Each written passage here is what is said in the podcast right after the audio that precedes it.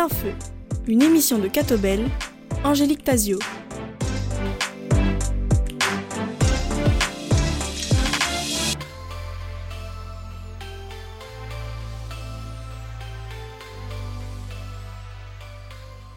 Bonjour à tous, ravi de vous retrouver pour cette émission Plein Feu, aujourd'hui en compagnie de Marie Dutkem-Gevers. Bonjour Marie Dutkem-Gevers. Bonjour. Vous avez un parcours qui n'est pas anodin puisque vous êtes à la fois anthropologue, zoologiste et informaticienne. Comment arrive-t-on à étudier trois disciplines euh, a priori aussi différentes? C'est les hasards de la vie. En fait, mon goût euh, d'enfance était tourné vers les origines, euh, l'origine de l'humanité en particulier, mais j'avais un père et un grand-père, le, le grand frère de Marie Guevers, qui étaient des ingénieurs euh, civils des mines. Et donc, on a toujours regardé les fossiles à la maison. Et donc, la, le sentiment que, le, que l'univers est très ancien, la Terre est très vieille, euh, mais très familier, et spontanément, j'étais intéressée par ça.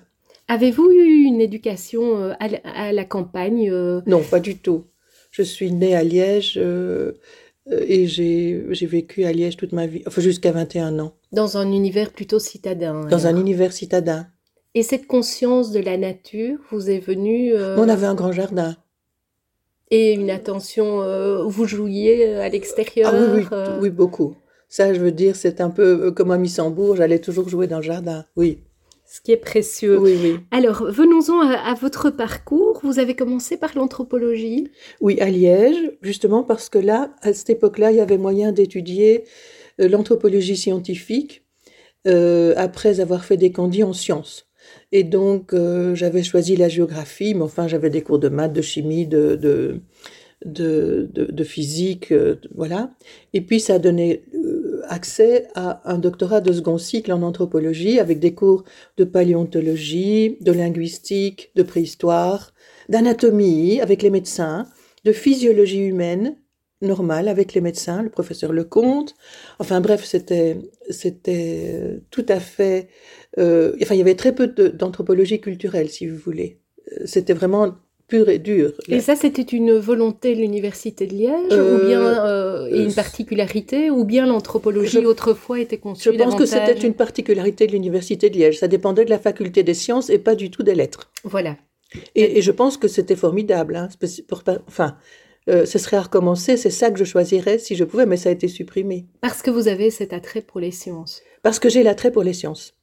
Et que vraiment, je, je pense que quand je lis un bouquin, je, pense que c'est pas prétentieux de ma part, mais je vois très vite si la personne qui l'a écrit a une formation scientifique ou pas. Je pense que ça fait la différence, tout comme euh, Dominique Lambert euh, a une solide formation en physique, il est docteur en physique, euh, et la philo, son doctorat en philo vient par au-dessus, mais je veux dire, sa compétence énorme vient du fait qu'il a une énorme compétence en sciences, pour commencer. Je pense que c'est euh, c'est très important pour comprendre le monde, oui, je pense. Petite digression, comment voyez-vous euh, la remise en cause actuelle de, de la science par beaucoup qui, qui mettent en doute, en fait? Je ne comprends, en fait, je ne comprends pas vraiment. Je pense que c'est un manque d'instruction. Je pense. Je pense que s'ils avaient eu la chance d'avoir des bons cours de sciences, euh, je repense toujours à la, parole de Michel Serres. Je ne sais pas si vous, moi j'aime beaucoup ce philosophe-là, et on lui reposait, disait, mais enfin, euh, pour la paix, vous, vous êtes philosophe, vous, vous, y des belles paroles, mais qu'est-ce que vous suggérez? Et alors il dit, moi je voudrais que dans toutes les universités du monde, en première année, il y ait un cours euh, de sciences qui explique l'origine de l'homme, un cours de religion qui explique l'origine des religions et qui les compare, mais donc d'un point de vue tout à fait objectif pour tout le monde, le même cours, et, et ainsi de suite. Je pense que si tout le monde avait ça, c'est un rêve bien sûr, mais euh, je pense qu'il n'y aurait plus le problème. Alors revenons à votre parcours, euh, Marie Dutkem-Gevers. Vous avez ensuite étudié la zoologie. Oui, alors là, c'est de nouveau, euh, donc quand j'ai terminé mon, mon mémoire de, doctorat, mais qui avait pour euh, objet un ossuaire néolithique de la vallée du Burno avec le père Bonnet. Et donc, j'ai failli entrer à l'Institut des sciences naturelles et puis ça ne s'est pas arrangé. J'y ai travaillé un peu bénévolement. Mais il se trouve que j'ai pu entrer que pour faire un doctorat chez le frère du, père Bonnet qui s'appelait Georges. Donc à l'UCL, c'était euh, déjà euh, au tout début, c'était encore à Leuven, et puis après ça, c'était euh, à Oluwe, dans la tour Erlich, là. Et alors, je donnais les travaux pratiques pendant sept ans de biologie animale, donc zoologie, aux médecins et aux dentistes. Donc pendant sept ans, j'ai fait ça en même temps que je faisais mon doctorat. Et mon doctorat, c'était un doctorat en biologie humaine, en fait. On a un peu tiré ça par les cheveux, mais j'ai étudié la croissance staturale des garçons pour approfondir une corrélation qui est décrite dans la littérature qui veut que les garçons plus grands réussissent mieux à l'école. Et la, conclusion de votre Et La conclusion, c'est que moi, ce que j'ai observé, ça n'allait pas vraiment dans ce sens-là, mais quand même, il y, a apparemment quelque chose, quand même une corrélation faible, mais importante dans ce sens-là et qu'on ne sait pas très bien expliquer. Est-ce que l'hormone de croissance touche aussi quelque chose dans le développement du cerveau? On ne connaît pas. On ne connaît pas et on, Enfin bref, ça a débouché plutôt sur des questions que sur, euh, euh, que sur des réponses, mais ça m'a fait utiliser euh, déjà l'ordinateur et une analyse de régression multiple avec des économistes à l'université de Namur parce que euh, à ce moment-là, à la fin de cela, mon mari avait été affecté euh, dans, une, dans une clinique à Namur comme chirurgien et je, le suivais bien sûr et j'étais déjà en contact avec mon frère était professeur à l'université Namur avec des professeurs de, de l'UNAMUR et, et j'ai travaillé avec eux déjà pour terminer mon doctorat. Et puis alors à ce moment-là, je, je, me rendais bien compte que j'étais très heureuse dans le milieu universitaire, que je voulais continuer à travailler à l'université, j'avais pas de travail. Alors, euh, mon mari et moi, on s'est assis, on a regardé dans les, le programme de l'université de Namur, ce qui, dans un minimum de temps, m'ouvrait un, un, maximum de portes, et c'était euh, la licence et maîtrise en informatique. Alors, je, bon, mon mari m'a encouragé, je me suis remise à faire des maths et à... Quel âge aviez-vous alors Je ne sais plus, il faut, tout ça je ne sais plus. J'ai terminé vraiment tard en tout cas. Mais vous étiez jeune maman J'étais j'étais encore jeune maman, oui. Je, oui, oui, oui. Et donc, euh, voilà. Et quand j'ai eu terminé ça, mon mari m'a offert un bijou en me disant Maintenant, tu n'étudies plus, tu peux travailler, mais c'est terminé. mais c'est pas vrai, j'ai continué à étudier, mais là, euh, bon, voilà, à ce moment-là, je suis devenue assistante. Et puis, pour finir, j'ai obtenu deux cours euh, en, faculté d'informatique. Le premier qui s'appelait Approche anthropologique de l'informatique et que j'ai, c'est deux cours que j'ai créés en fait et dans lequel là j'ai pu mettre deux diplômes, euh, celui d'anthropologue, de, mais en fait j'ai fait quand même presque un travail d'historienne. Donc raconter l'histoire longue de l'informatique depuis, depuis les, premiers outils taillés euh, par, par les, hommes jusqu'au web. Je m'étais arrêtée au web. Et puis de fil en aiguille, j'aimais tellement donner cours, j'ai proposé de, remplacer un, professeur qui donnait un cours de religion et, de le faire euh, dans la maison, voyez. Et alors on m'a permis d'étudier sur mon temps de travail. C'est comme ça que j'ai approfondi l'histoire des religions et en particulier l'histoire des religions premières.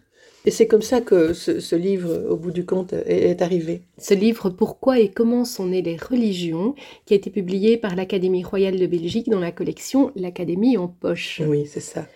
Au fond, l'étude, Marie Dutkem-Gevers, est-ce vraiment un moteur Ah oui, oui, oui. Apprendre. Et là, vous avez les yeux qui brillent. Ah oui, oui, apprendre pour moi, c'est, je pense que c'est ça qui me maintient avec le plaisir, de, en plus de l'amour de mon mari, bien sûr, mais de, et de mes enfants et de mes petits-enfants, mais de me lever en me disant, allez, aujourd'hui, qu'est-ce que je vais apprendre? Oui. Vous avez toujours été curieuse? J'ai toujours étudié beaucoup.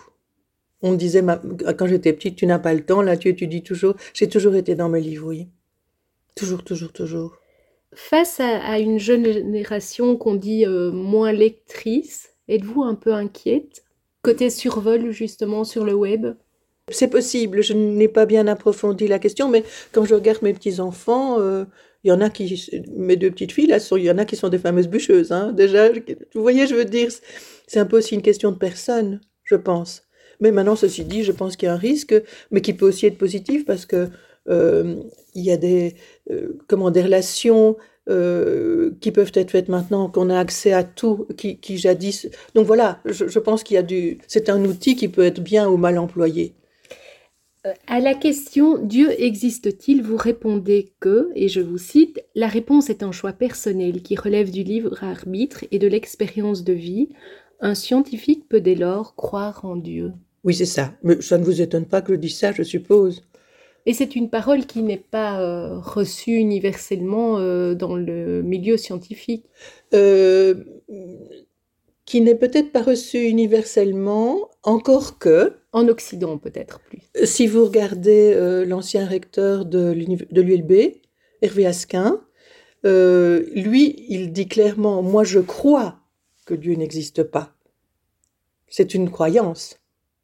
Donc, il est tout à fait respectueux euh, voilà, je pense qu'en vous répondant comme ça, euh, c'est plus large que ce que vous pensiez. Et le fait d'être scientifique n'a jamais été un frein à votre foi?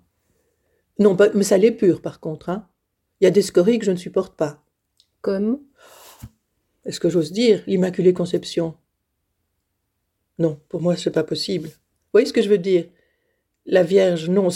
par contre, on trouve ça dans des vieilles religions. C'est quelque chose qui nous vient de, bien loin. C'est tellement récurrent dans les religions, cette croyance. Le côté récurrent, justement, est-ce que, ça, est que ça peut être rassurant de voir que ça perdure euh, sous un habillage différent? Je ne suis pas sûre, j'en sais rien.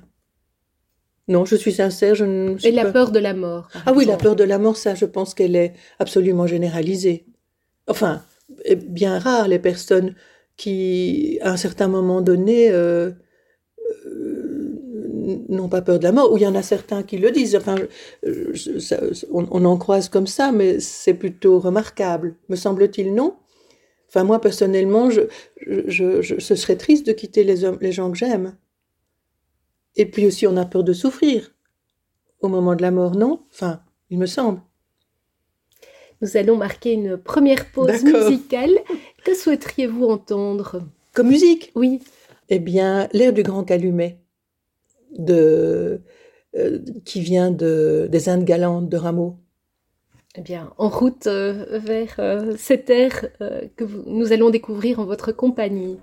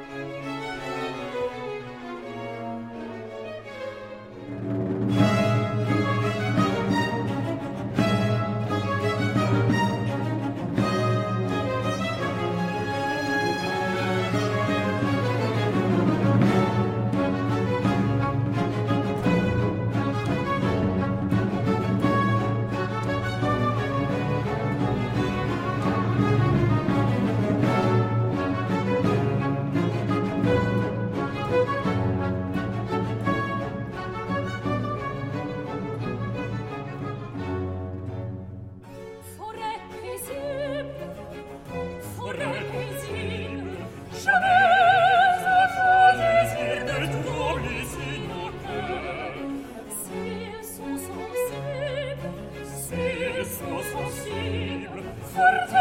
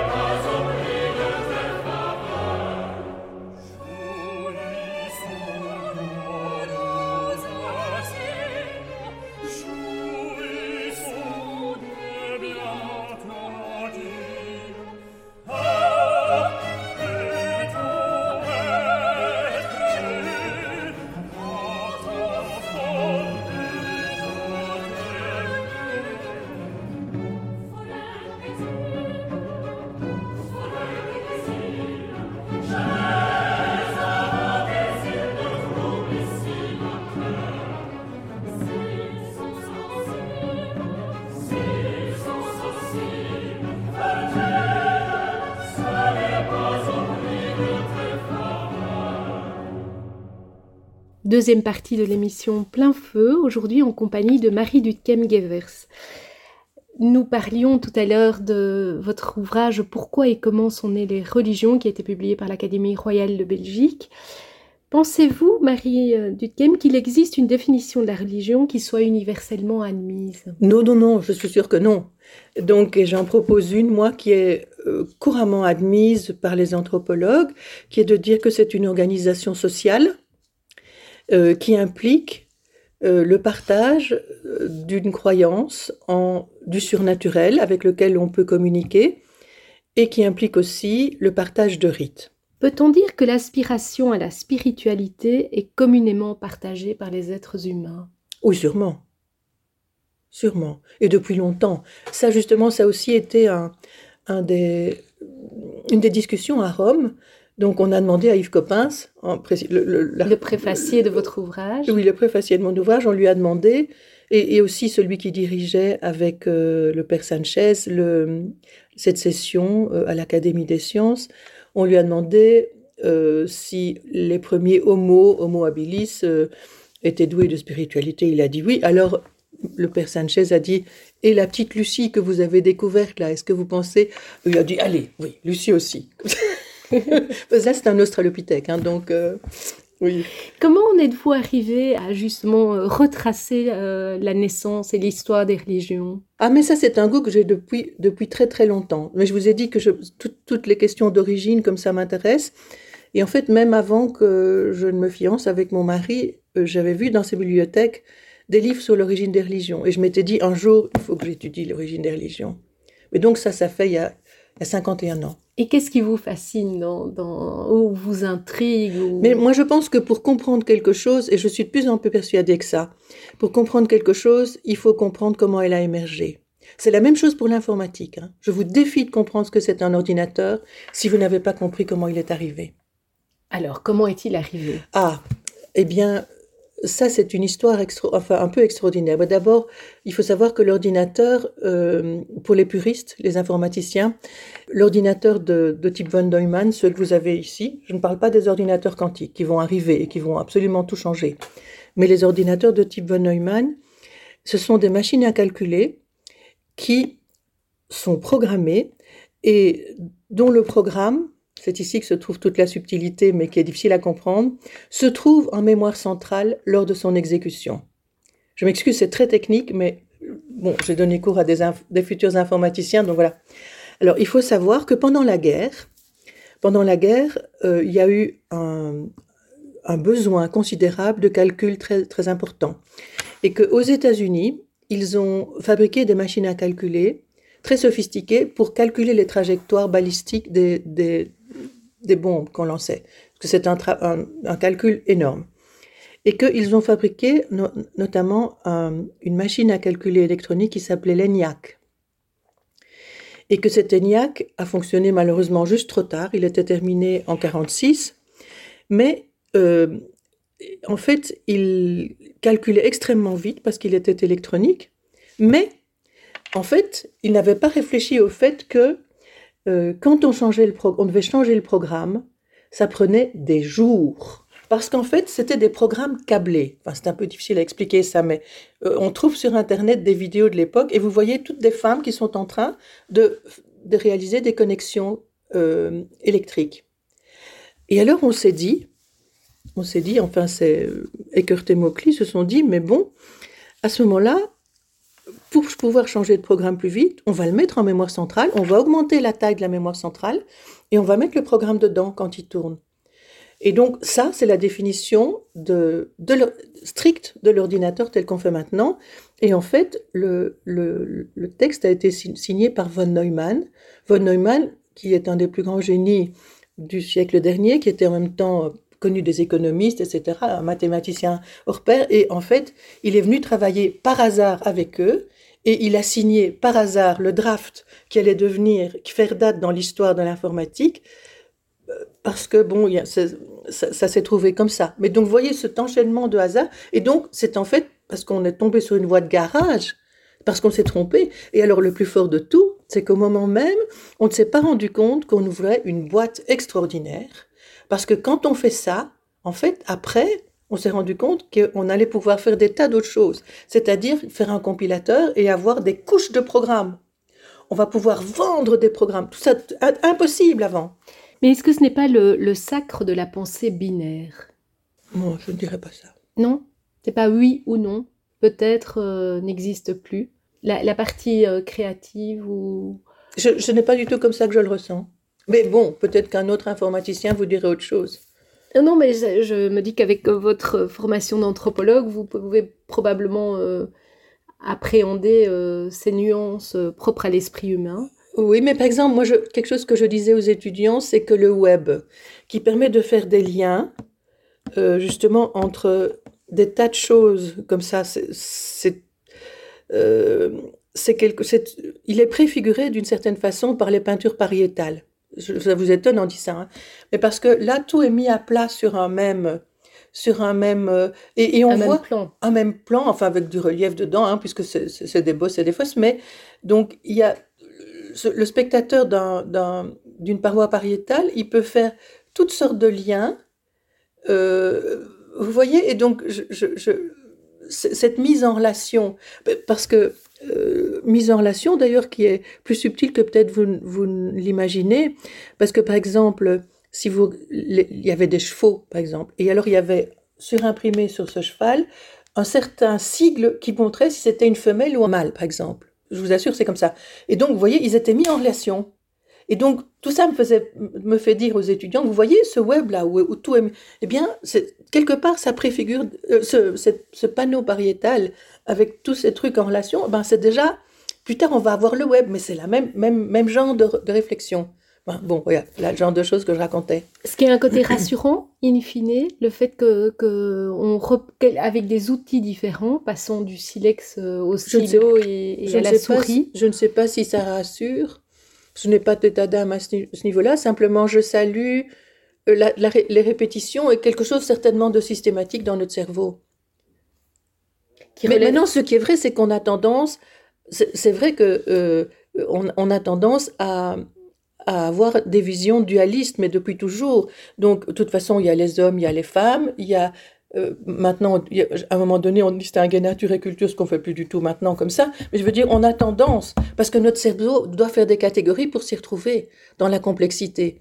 Mais la complexité vraie, elle se joue de tout ça. Donc c'est pour, c'est pour nous rassurer qu'on fait ça.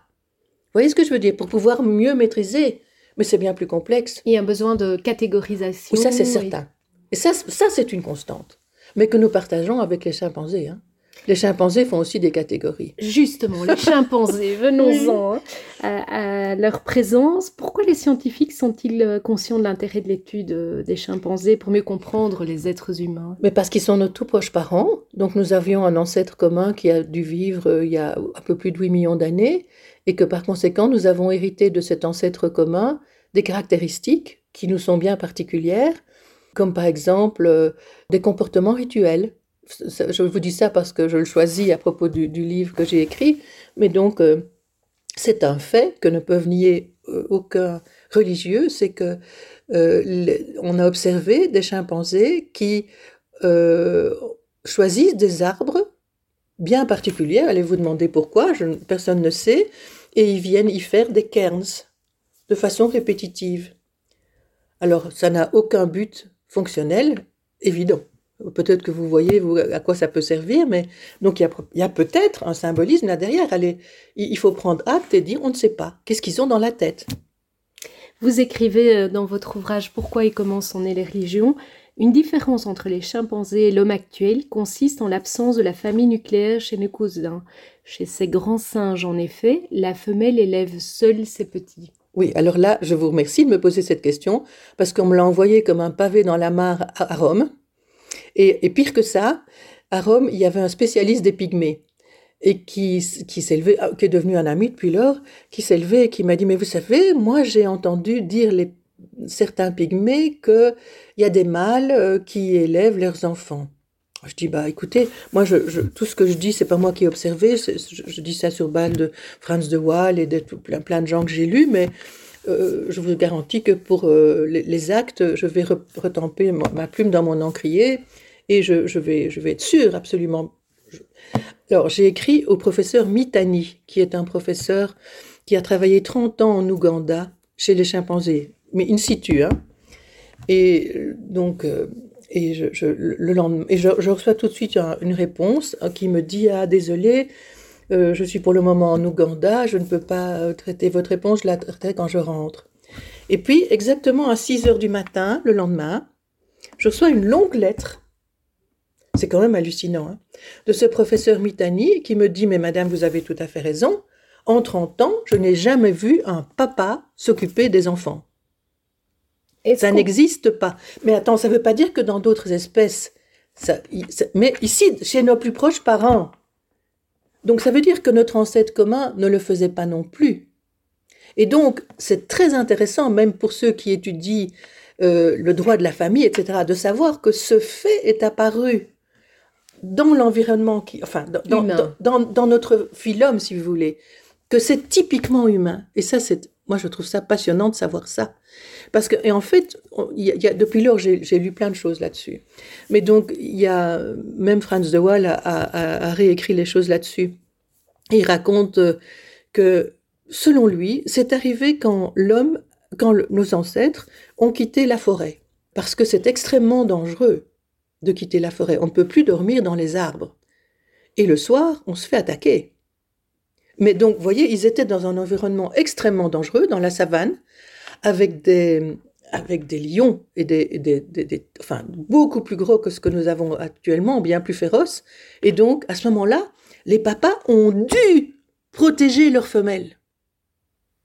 Et ça, c'est quand même très intéressant. Mais alors, ça a des conséquences que je ne connaissais pas encore quand j'ai écrit ça et quand M. Mitani me l'a dit, que j'ai trouvé justement chez Franz de Waal dans son, son, bouquin sur les sexes, là, vous voyez, le gros bouquin de 300 pages qui est sorti il y a peu de temps. Alors il dit oui, et alors ça a des conséquences, c'est que l'espacement des enfants est devenu plus petit, et donc les familles plus grandes, donc les populations ont pu croître plus. Voyez, voyez comme tout ça est intéressant. Et donc ce que je dis aussi, et ça ça c'était déjà dans mon livre, c'est de dire que l'hypothèse faite par les sociologues de dire la religion au sens que j'ai dit tout à l'heure, euh, une toute première religion a pu apparaître dans le foyer familial. On rentrait le soir, on peut supposer qu'ils avaient déjà le feu, qui est très ancien, et le papa et la maman ne communiquaient probablement pas avec un langage aussi sophistiqué que tous les langages actuels, qui sont extraordinairement complexes, et qui, avec un nombre petit d'éléments, peuvent faire un nombre infini de phrases. Donc ces religions premières permettaient quand même de parler peut-être de ce dont on avait peur, de parler d'une croyance dans les esprits, derrière, le, derrière la foudre, il doit y avoir. Qu'est-ce qu'il peut y avoir derrière la foudre? Des esprits Et donc, ou même l'esprit des animaux, parce que ces gens-là, très probablement, les chasseurs-cueilleurs, avaient un respect de la nature infiniment plus grand que n'a l'homme actuel. Qui, hein, ça, c'est amusant de parler tout ça. Mais donc, euh, vous voyez l'impact de ce petit détail de la famille, ce peut, tout ce qu'on peut en tirer. Nous allons marquer une deuxième pause musicale. Que souhaiteriez-vous eh entendre? L'art de la fugue de Jean-Sébastien Bach. Et en particulier, peut-être, la fin. Vous savez que c'est pas terminé. C'est le seul morceau de Bach qui n'est pas achevé. Et moi, ça me, ça me procure une émotion terrible, le moment où, pouf, ça s'arrête et que c'est pas fini. Donc libre à nous d'inventer la fin. Ah, mais il y en a plein qui l'ont fait. Parce que c'est tellement structuré qu'il y a pas mal d'auteurs euh, qui ont... Vous voyez, on, on peut anticiper ce qu'aurait été la fin. Eh bien, nous allons écouter ce morceau de Bach.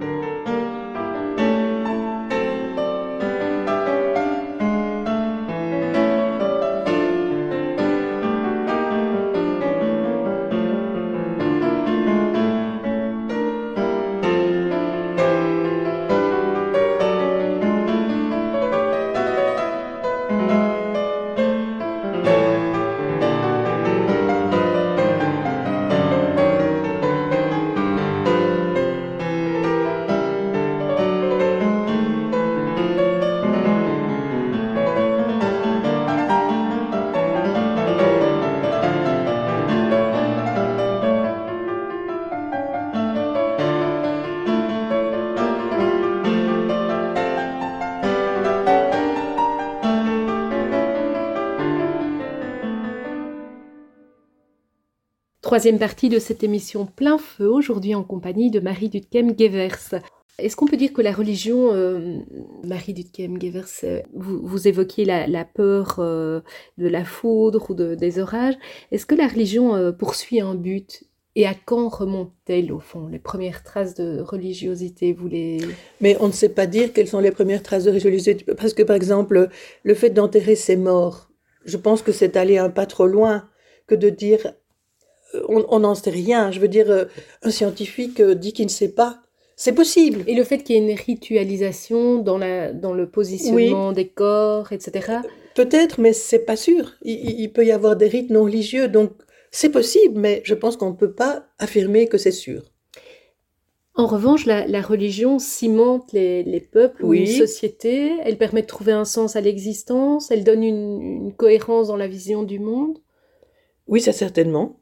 Et alors, elle a, elle a émergé aussi parce que euh, justement, les, familles aussi se sont formées pour rendre les, les, comment dire, euh, la, population plus, plus, plus résistante. Hein. Donc, pour, pour lutter, justement, cet, cet élément de dire euh, la nuit, pour défendre les enfants, il fallait que le mari soit là. Et, Ça, c'est au niveau des familles, mais la religion. Oui, oui, mais puisque la religion, semble-t-il, soit est apparue au départ dans une famille, voyez?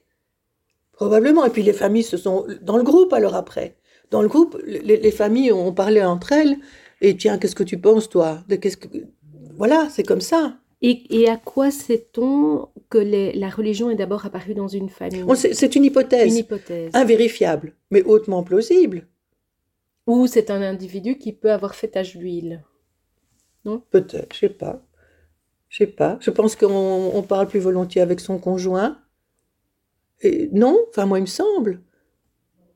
Peut-être qu'il y a différentes, il y a différentes façons. Probablement qu'elle est apparue à différents endroits en même temps. Hein, aussi. Vous, écrivez la religion est un élément culturel et son émergence, pour être expliquée, doit être replacée dans le cadre plus global de la culture humaine. C'est ce que vous faites euh, largement. Euh, oui, oui, oui. Mais, mais les, cloisonnements sont. Euh, je, je, reviens au fait de dire que les cloisonnements, c'est les humains qui les inventent pour, pour essayer de, de, réduire la complexité et essayer de comprendre et, et, et s'en tirer. Marie Dutkem-Gevers, quand vous voyez des, des, mêmes faits qui apparaissent dans, sur des continents différents. oui, je raffole de faire des liens, ça oui. Donc, et, ça, je... et l'histoire vous en amène ah tout le temps de nouveaux liens. tout le temps, ça oui. Et justement, et toutes mes questions d'examen, c'était faites le lien entre ceci et ça. Ça a toujours été demandé des, questions de faire de lien. C'est un tuyau euh, après coup. Ah oui, oui, non, parce qu'ils le savaient à l'avance. Et je vais vraiment raconter une chose, c'est que mes petits-enfants venaient de temps en temps assister à mes cours. Et ma petite, une de mes petites filles, qui était haute comme trois pommes, elle, a, elle dessinait. Et puis, après le cours, elle me dit, mais bonne maman, tu ne dois pas leur dire les questions d'examen comme ça, c'est pas correct. C'est de la Tu ne peux pas dire. oui. oui. Estimez-vous que le vrai début de, la religiosité est lié à une croyance en une survie après la mort? Non. Non? Sûrement pas. Au contraire. C'est-à-dire? Mais c'est-à-dire que, enfin, il y, a plusieurs études qui ont été faites, entre autres à Cambridge, là-dessus. Et donc, on pense que les premiers animistes, ils ont fait des études énormes, hein, phylogénétiques, etc., avec les langues. Et donc, euh, ne croyaient pas du tout en une survie. Et en fait, est-ce que vous savez que la, croyance en la résurrection, elle est très récente hein? Elle date du deuxième siècle avant Jésus-Christ. Vous avez ça? Ah, si. Dans le judaïsme, hein? Et elle est propre au judaïsme Non, non, parce que par exemple, chez Ahura Mazda, euh, donc la religion euh, dans le mazdéisme, qui était toute proche, hein, je veux dire, ils, ont certainement eu des. Non, parce qu'ils croyaient que, on allait, euh, que, que, ceux qui avaient bien agi allaient se retrouver dans la lumière d'Ahura Mazda, dans la lumière, hein, et que les autres seraient dans l'obscurité définitivement. Mais Dieu et la lumière, c'est le même mot. Hein. Tout ça, moi, ça, vous trouvez pas que c'est passionnant de se rendre compte de tout ça? Qu'au fin du fin, Dieu, c'est la lumière. Et si vous relisez l'Évangile et, la Bible en ayant ça en tête, euh, je trouve que c'est très éclairant. Au cours de l'histoire, on a assisté à une modification de l'axe de la transcendance, hein, passant d'une vision horizontale avec les chasseurs à une vision verticale et hiérarchisée avec les éleveurs. Alors, en quoi euh, ce changement d'axe s'avère-t-il révolutionnaire? Mais c'est pas uniquement de la transcendance, c'est un, un, changement complet et qui est très intéressant d'ailleurs pour les réflexions sur rapport à l'écologie actuellement, parce que c'est là que tout a basculé. On n'aurait pas tous les problèmes d'aujourd'hui si on était resté chasseur-cueilleur, bien sûr. Mais donc, euh, en fait, euh, à ce moment-là, ce qui se passe, c'est que la, l'attitude par rapport aux animaux change complètement aussi, puisque quand on va faire de l'élevage, euh, on va produire des animaux qui sont qu'on peut tuer à volonté. Ça, c'est tout à fait nouveau. Donc, on n'a aucun respect pour eux. Alors qu'avant, euh, je, enfin moi je, je, vous dis une connaissance livresque, hein, mais avant, euh, il y a fort à parier qu'il y avait un respect absolu de la nature, tout simplement parce que il fallait garder suffisamment de nourriture pour l'avenir et qu'il n'était pas temps qu'on tue tout. Donc on prenait juste ce dont on avait besoin pour manger, pour vivre. Même si les sacrifices existaient déjà. Ah non Réfléchissez donc. Les sacrifices, ce sont des animaux domestiques qu'on tue tout, se tient, je vous assure. Ce que je vous propose, c'est vraiment une vision cohérente euh, de, ta discipline. Tout converge pour, pour dire que les, sacrifices sont apparus en même temps que l'élevage. Autrement dit, le manque de respect à l'égard de la nature n'est pas neuf. Hein. Il remonte à une hiérarchisation qui place en position inférieure la nature à l'homme et aux dieux. Oui, c'est ça, mais pas neuf, 12 000 ans, c'est pas beaucoup. Hein à l'échelle euh, de, de l'histoire de l'humanité. C'est rien du tout. L'homme a 3 millions d'années, hein. 12 000 ans, c'est rien.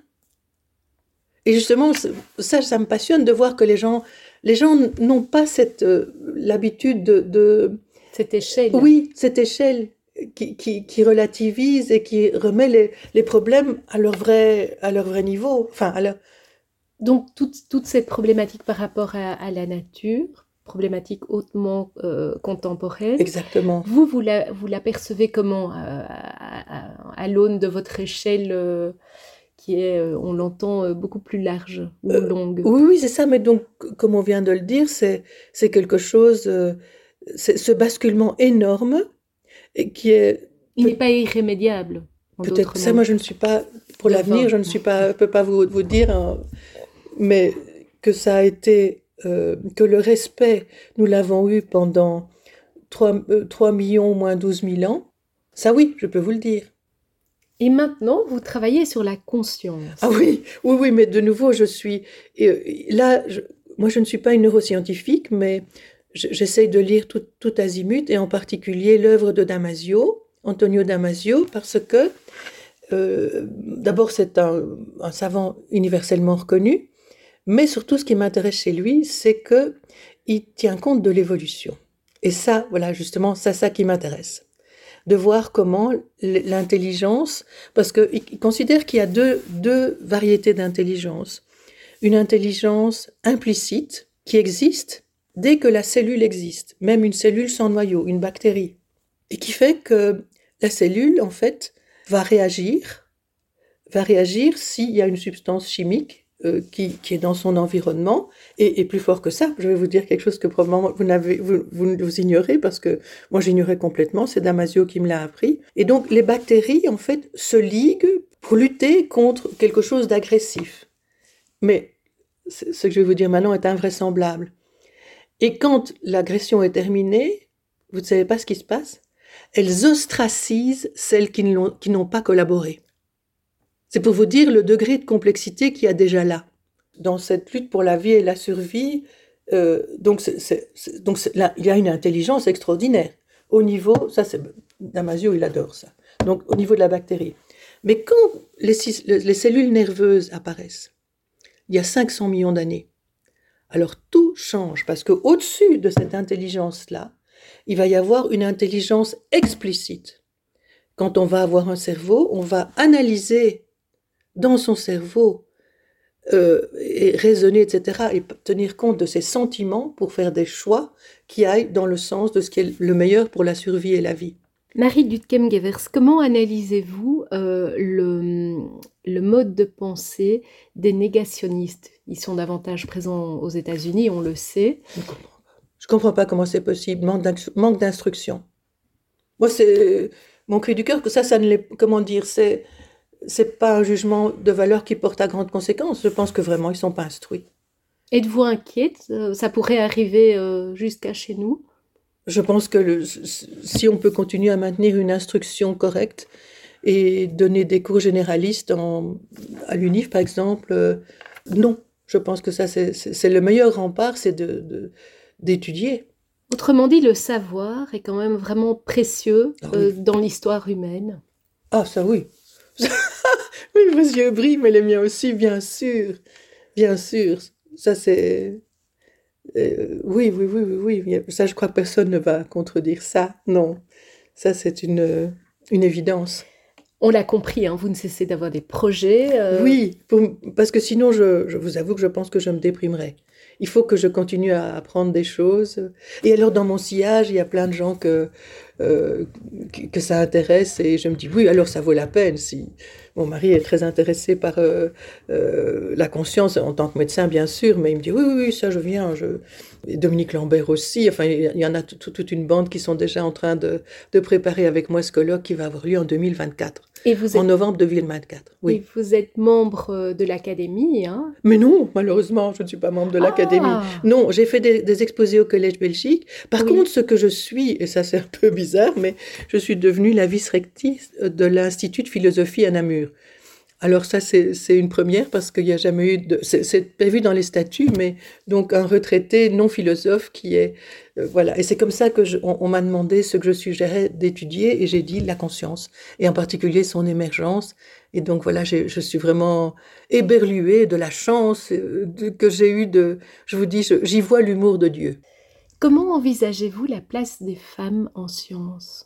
Moi, je pense qu'elle est aussi importante que celle des hommes et que malheureusement, l'histoire montre qu'il y a des femmes extraordinaires dont le nom n'est même pas cité alors qu'elles sont l'inventrice de certaines choses et que c'est un homme qui a été mis à leur place. Ça, c'est absolument scandaleux. Mais moi-même, je dois avouer que j'ai été brimée à l'université de Namur. Hein. Je ne dirai pas son nom. Et je pense que le fait que je sois une femme n'y était pas pour peu de choses. Et les jeunes générations qui sont, euh, on, on, le sait maintenant, il y a davantage de filles que de garçons euh, à l'université. Oui. Est-ce que les choses ne vont pas s'inverser naturellement? Je ne suis pas devin. Je ne peux pas vous répondre. Quand je ne sais pas, je ne sais pas. Je vous dis, je ne sais pas vous dire. Non. Rendez-vous est pris alors pour le mois de novembre 2024. Avec plaisir. Merci à vous pour euh, cette belle rencontre et puis euh, à bientôt pour merci, euh, merci de nouveaux projets. Merci. merci à vous de nous avoir suivis oui. et à bientôt pour une prochaine rencontre. Oui.